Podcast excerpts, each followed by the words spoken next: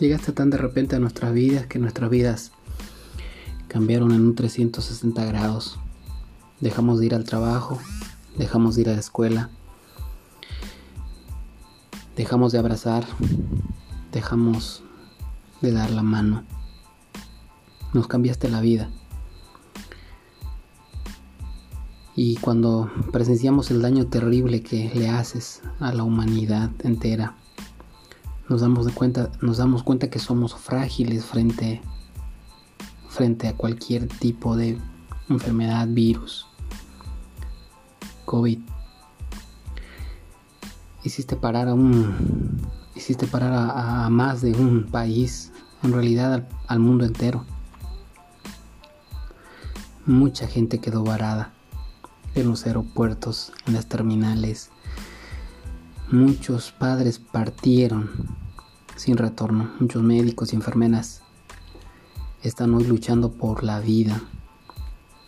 ¿Hasta cuándo durará? ¿Hasta cuándo terminará? Es la pregunta. Sin embargo, cuando despierto el día de mañana sé que, salgo con el miedo de contagiarme o contagiar a alguien de mi familia. Y cuando voy y miro a alguien sufriendo, buscando plasma, buscando donantes de sangre, me doy cuenta que, que, hay tanto por hacer. Y de repente yo estoy sentado aquí en mi silla, intentando hacer algo. Y sé que ese algo es compartir este audio, es reflexionar, es meditar. Una enfermedad como esta, un virus como este, tan letal. El día jueves y viernes me tocó presenciar de cerca a alguien que, que murió por este terrible virus. Una familia destrozada, una esposa que no podía creer que su esposo partía y no creía en realidad en este virus, pero partió.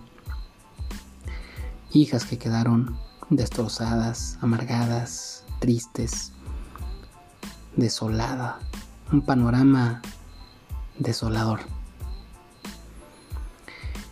Pero sé que, que Dios, queridos, queridos